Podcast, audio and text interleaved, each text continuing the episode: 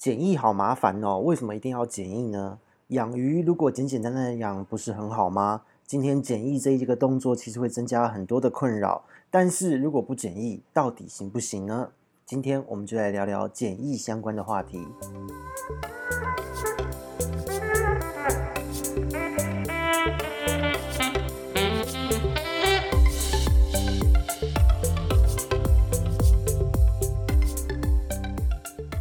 Hello，大家好，这边是鱼活通乱乱说的梧桐，我们又见面啦。上一集呢，我们提到了关于鱼病的这个重点的三个因素哦，也就是我都会说它是鱼病铁三角哦。当我们在看鱼病的时候，一定要考量到的三个因素。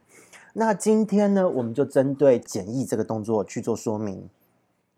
检疫其实对于很多的鱼友来说，或者水族的爱好者来说，都会打个问号。为什么会打这个问号呢？因为他们会觉得说，诶，我的鱼就只有一缸，我还要检疫吗？这样子，如果我检疫的操作会不会变得很麻烦？检疫缸要弄多大？会不会占掉我很大的一个饲养空间或是室内空间？因为毕竟现代人大部分人都是住在小空间的地方嘛。可是其实呢，检疫这个动作，如果大家来问我，我一定会说要，一定要做。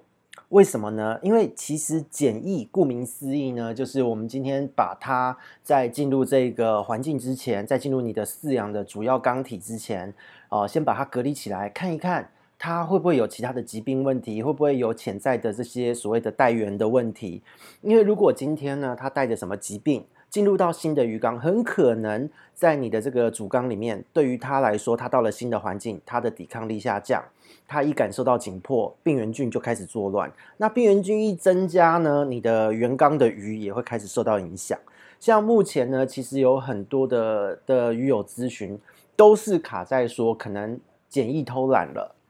好，或是懒得检疫了，就是这种侥幸心态。因为说真的，有的时候运气好，这一条鱼够强壮，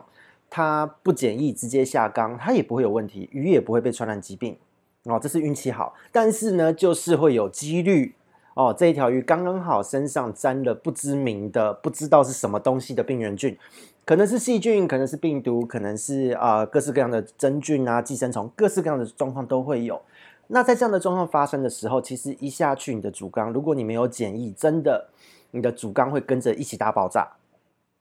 哦，因为其实就是就我们前面讲到的三个疾病的铁三角因素来说好了。首先第一个呢，鱼的这个环境的问题是一个。对于这一只新加入的鱼来说，哦，这个环境是全新的环境，它来到了一个新的世界，它是不是会感受到紧迫压力？它要重新适应，所以鱼的状况，哦，个体的问题，它感受到紧迫，它要适应，在这一段时间，它的免疫力就势必会下降，而且，因为我们不知道在你买回来之前，它在水族馆老板、在玩家的手上，他经历过了什么，他吃的是什么饲料，你都不知道。所以可能会不会有营养缺乏的问题呢？如果营养本身不良，但是呢，到了新的鱼缸、新的环境，它又要重新适应，它的免疫力是势必会下滑的，因为营养不足嘛，压力又大。这个时候，如果很不幸的运气真的很不好的给你堵到了，它身上带着病原菌，那这时候会怎么样？病原菌百分之两百会开始作乱。哦，那这个时候你可能会说，哎，在我鱼缸里面鱼都是老鱼啊。应该不会有事啦，他们都那么适应这个环境的。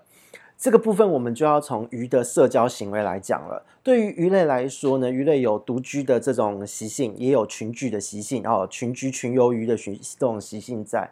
那这些鱼呢，它们在原本的鱼缸中，在老缸之中，它们本来就已经各自划分了彼此的领域，就是活动的势力范围，同时间也习惯了彼此的存在。忽然间有一个新的势力加入，大家会不会去开始？看看，诶，这是谁？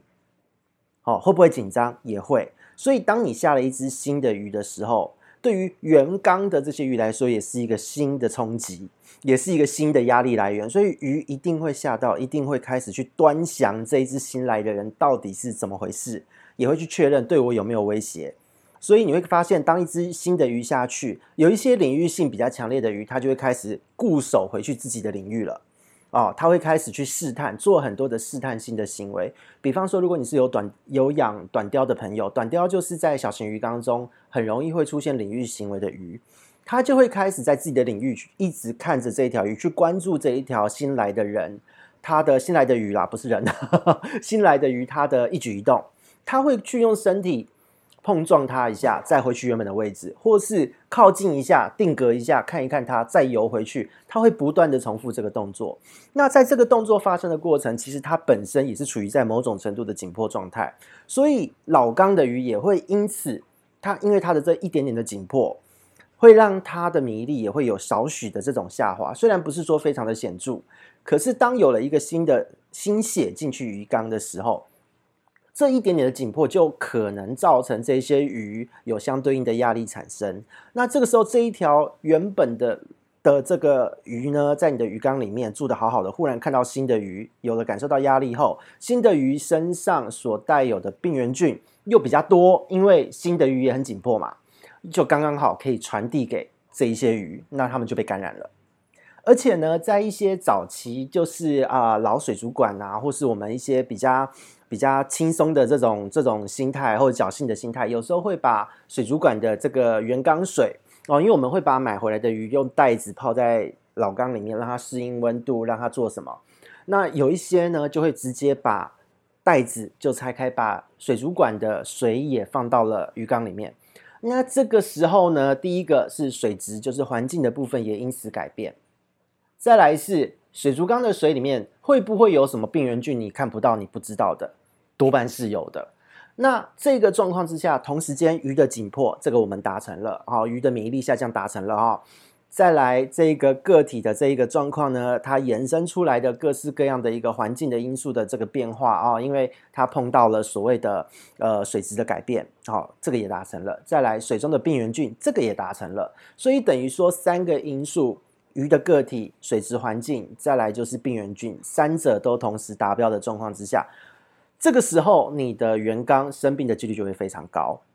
哦。所以有些人会说：“诶，可是我这样子养，我以前都这样子放鱼都没事啊。我买了新的鱼回来，但是我的这个老缸子的鱼也没有因此出事。那为什么有时候就是在这一次就是出事了呢？”哦，说真的哦，这种这种的这种的观点，就好像是说我们说抽烟好了。有一些人抽烟，他就是百毒不侵，完全没有问题。他一样运动，一样生活，但是他一天要抽一两包。这种人有，但是也有人他可能一天哦只抽一根，或是一个礼拜一根，结果他肺肺癌。这个是呃在人的世界就常会有，因为说真的，疾病的中标与否，或是意外状况的发生与否，这个纯粹就是几率的问题。那我们在做饲养的过程中呢，因为养殖的环境，在我们上一集有提过哈，养殖的环境，它所有的一切环境，绝几乎可以说是百分之九十以上的这个这个水质的状况，或是这个鱼缸的状况，全部都是来自于饲主平常的饲养管理的这个操作。那我们要做的事情呢，或是我们做的这个目的呢和动机呢，都应该是以降低这个风险的几率为前提哦。我们要把生病的风险、死鱼的风险，还有对于环境冲击的风险降到最低。